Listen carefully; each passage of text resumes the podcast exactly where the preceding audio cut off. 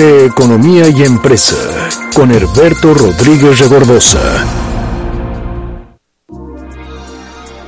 Mi querido Beto, ¿cómo estás? Buenas tardes. Bien, mi querido Gerardo, un gusto como siempre estar contigo y con todo tu auditorio. ¿Qué nos tienes para hoy? Pues Gerardo, como eh, te había comentado, quería hoy dedicar este espacio pues a hacer un homenaje a Amy Camacho, una mujer que considero tenía agenda y que tenía una agenda muy para su tiempo.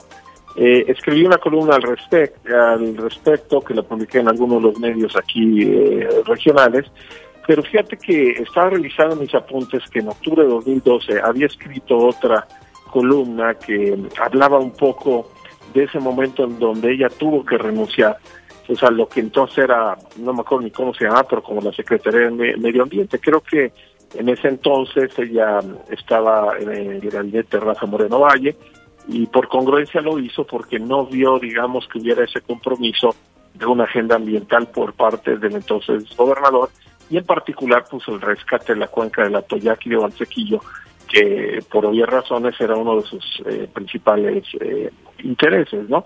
Entonces, en lo personal, la verdad es que construí con Amy eh, una admiración, aprendí mucho de ella, eh, hice una amistad muy buena, pues no solo personal, sino también familiar, como esas pocas que hay, que hay en la vida, ¿no? Mi, mi primer contacto con Amy, fíjate Gerardo, fue en un aniversario, supongo que habrá sido como el 20 aniversario de Africam.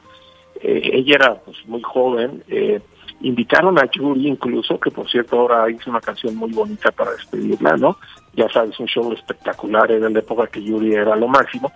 Y básicamente porque acompañé a mi papá, a don Alberto Rodríguez Concha, porque a ellos los unían las causas eh, ambientales. Por supuesto, lo mismo de la cuenca, cuenca de la Toyac y Valsequillo, pero habían formado un Consejo Ecológico de Participación Ciudadana, que para esa época fue un organismo que tuvo mucho empuje y que puso en la mesa temas que, digamos, eran muy adelantados para esa época, ¿no?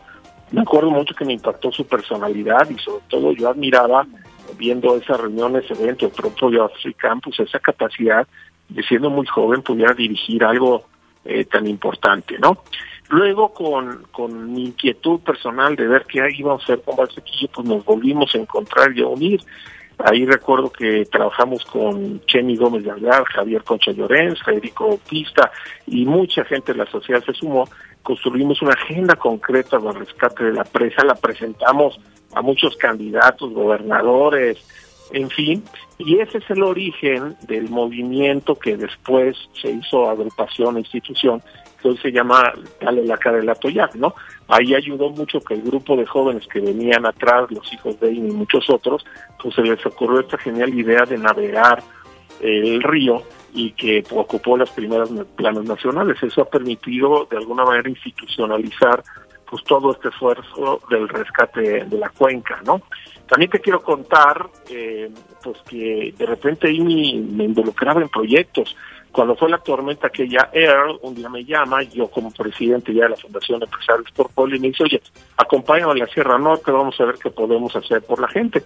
Resulta que todo está hecho un desastre y que muchos caminos cerrados y el único camino que estaba medio abierto fue llegar a Jaltepec, ahí por Bolchinango y fue terrible lo que ahí encontramos, porque curiosamente en Jaltepec fue donde más vidas se perdieron, las familias que vivían en lo que fue la bajada del río, el delgaje del cerro, pues perdieron la vida, creo que murieron 12 o 13 personas, y me acuerdo que cuando fue, llevamos víveres, lo de siempre, pero al regreso me dijo, este pueblo tiene una magia especial, vamos a comprometer a ayudarles, ¿no?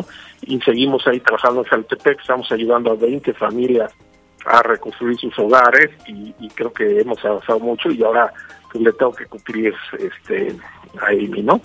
Y bueno, ¿qué más te puedo decir, Gerardo? Tú la conociste muy bien. Yo creo que era tenía agenda, eh, pensamiento profundo, era emprendedora como ninguna, era valiente y decidida, pero al mismo tiempo era frágil, era sentimental. Eh, le gustaba mucho mandar porque estaba acostumbrado a ella, pero sabía ceder cuando había argumentos, razones potentes, su famoso hablo con pasión y compasión, era repetida su frase. Claro, a veces la usaba a modo para llegar y llevarnos a donde ella quería. Era una gran anfitriona, de las mejores que he conocido. Este, en su cabaña del lago en Africán, siempre preparaban las mejores comidas, las cenas, pero llama la atención porque muchas de esas comidas, cenas tenían también agenda concreta, pues para ir empujando la causa, este, y otras muchas, por supuesto, para convivir y celebrar. Amy era de carrera larga, o sea, le gustaba la fiesta, le gustaba mucho filosofar, le gustaba mucho la sociología, eh, aunque ella no estudió por obvias razones este, una carrera, este, pues se hizo todo esto en la vida y era muy buena psicóloga, tenía la habilidad de leer a las personas y, siempre de, de, dar un consejo atinado, ¿no? Entonces yo creo que, un poco concluyendo Gerardo, pues a las personas se les conoce por su legado, a mí, digamos así, le a sus hijos, yo creo que deja uno enorme. Eh, cierto que mucho fue producto de sus circunstancias, ¿no? Tener un padre tan peculiar, una madre americana bellísima que conoció a su papá por su voz en el radio y que le faltaron muy pronto, ¿no? Yo escribí junto con ella y otros profesores un caso que hoy se da en muchas escuelas de negocio del mundo que habla sobre Africán, ¿no? Y, me preguntaron, bueno, ella pudo haber renunciado a, no llevar a Africán y no hacer lo que hizo, yo creo que casi que no. Era un destino ineludible, pero ella como hermana abrazó el reto de sacar a su familia, apuntalar a su empresa este y hizo ambas cosas muy bien, ¿no? Ahora yo la verdad es que necesito mucho a José Adrián, su hijo, a Melanie, a Triana, este, son increíbles, ese creo que es su mejor legado, pero todo lo que dejó es, es increíble, ¿no? Eh, ella era escéptica de la religión, pero era una mujer muy espiritual. Cuando le preguntaba directamente si creía en Dios, este, no me lo contestaba tan directamente, pero sí me decía que creía como, como en este orden este, y, en esta naturaleza de que todos estamos conectados, ¿no? Pero yo creo que el espíritu de servir de ella, el cómo veía a la gente, sobre todo a la más vulnerable, eh, cómo veía su vida como un don para servir y que no podía desperdiciar un minuto, me queda claro que ella creía en cosas trascendentes, ¿no? Entonces yo creo que mi mensaje para ella sería, Mikla, pues aprovechaste y viviste una vida tope, yo creo que has trascendido, te fuiste muy temprano y te vamos a extrañar, pero buscaré disfrutarte a través de tus hijos, de los proyectos que emprendimos juntos y de todo tu legado, ¿no?